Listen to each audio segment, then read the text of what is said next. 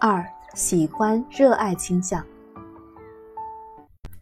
在遗传因素的作用之下，刚孵出来的小鹅在破壳而出之后，将会热爱并跟随第一个对它和善的生物，那几乎总是它的母亲。但是如果小鹅孵出来的那一刻出现的并不是母鹅，而是一个人，那么小鹅将会热爱并且跟随这个人，把它当做自己的母亲。类似的是，刚出生的人类也会天生就喜欢和热爱对他好的人。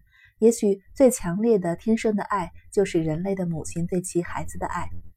从另一方面来说，老鼠同样也有爱护孩子的行为，但只要删除某个基因，老鼠的这种行为就会消失。这意味着母老鼠和小鹅一样，体内都有某种诱发基因，就像小鹅一样。每个孩子不仅会受天性的驱使去喜欢和爱，而且也会在其亲生父母或者养父母的家庭之外的社会群体中去喜欢和爱。现在，这些极端的罗曼蒂克之爱在人类的远古时代是不可能出现的。我们早期的人类祖先肯定会更像猿类，以一种非常原始的方式来挑选伴侣。除了父母、配偶和孩子之外，还有什么是人类天生就喜欢和热爱的呢？人类喜欢和热爱被喜欢和被热爱。许多在情场上的胜负，皆因对方是否表现出额外的关怀和爱护。而一般来讲，人类终身都会渴望得到许多和他毫无关系的他人的怜惜和欣赏。喜欢、热爱倾向造成了一个非常具有现实意义的后果，就是它是一种心理调节工具。它促使人们一忽略其热爱的对象的缺点，对其百依百顺；二偏爱那些能够让自己联想起热爱对象的人、物品和行动。这一点我们将会在受简单联想影响的倾向中讨论。三为了爱而扭曲其他事实，喜欢、热爱会引发倾慕，反之亦然。倾慕也会引起并且强化喜欢和热爱的倾向。这种反馈模式一旦形成，通常会造成极端的后果。有时候会促使人们为了帮助自己的心爱之人而不惜故意自我毁灭。喜欢、热爱和倾慕交织在一起，并且互相作用，往往在许多男女情感无关的领域具有重大的现实意义。例如，一个人天生热爱值得敬仰的人和其思想，那么他在生活中就拥有巨大的优势。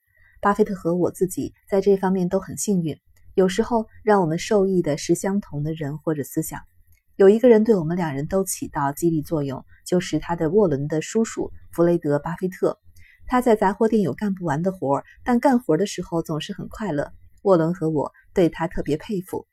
即使到今天，在我认识了这么多人之后。我仍然认为弗雷德·巴菲特是最好的人，他让我变得更好。那些有可能引起极度的热爱和倾慕的人，往往能够发挥榜样的作用，造成非常好的效果。这对社会政策有极大的借鉴意义。例如，吸引许多令人敬爱、值得倾慕的人进入教育行业，就是很明智的做法。三。讨厌和憎恨的倾向，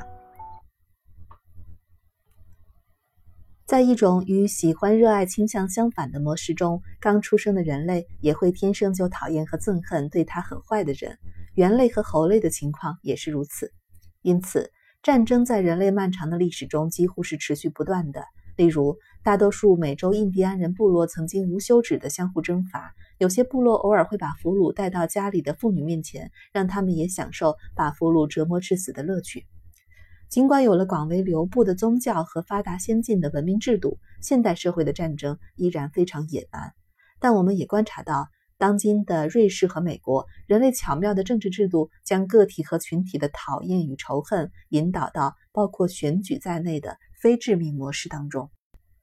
但是，讨厌和仇恨并没有彻底消失。这些心理倾向是天生的，他们依然很强烈。所以，英国有这样的格言：“政治是正确的处理仇恨的艺术。”我们还看到，美国非常流行那些对政敌进行诋毁的广告。就家庭的层面而言，我们经常可以看到这样的情况：有的人憎恨自己的兄弟姐妹，只要负担得起相关费用，他们就会不停地起诉他们。有个很风趣的人叫做巴菲特，他反复地向我解释，穷人和富人的主要区别是，富人能够一辈子起诉他们的亲戚。我父亲在奥马哈当律师的时候，也处理了许多这种家庭内部的仇恨。我在哈佛大学法学院念书时，那里的教授教我物权法，然而丝毫没有提及家庭内部的兄弟争端。那时，我就称这所法学院是一个非常脱离现实的地方。它很像古代拉牛奶车的马那样蒙上了眼罩。我估计现在哈佛大学法学院在上物权法课程的时候，依然没有提到过兄弟之争。讨厌憎恨倾向也是一种心理调节的工具，它促使深陷其中的人们：一、忽略其讨厌对象的优点；二、讨厌那些能够让自己联想起讨厌对象的人、物品和行动；三。为了仇恨而扭曲其他的事实，这种扭曲往往很极端，导致人们的认知出现了极大的偏差。当世贸中心被摧毁的时候，许多巴基斯坦人立刻认为是印度人干的，而许多穆斯林则认为是犹太人干的。这种致命的扭曲通常使相互仇恨的双方很难或者不可能握手言和。以色列和巴勒斯坦之间很难和解，因为一方历史中记载的事实与另一方历史中记载的事实大相径庭，很少有相同之处。四、避免怀疑倾向。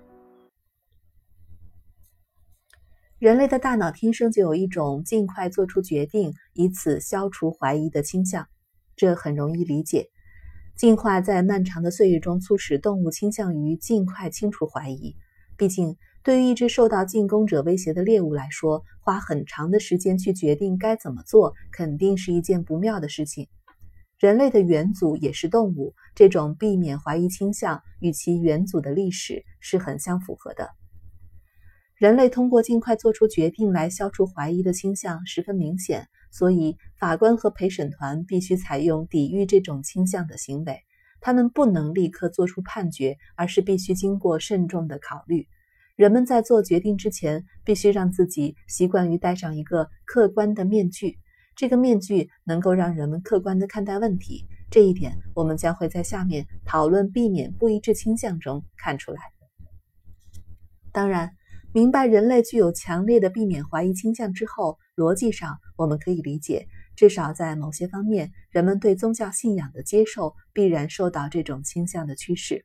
即使有人认为他自己的信仰来自神的启示，他仍然需要思考与其他人与此不一样的信仰。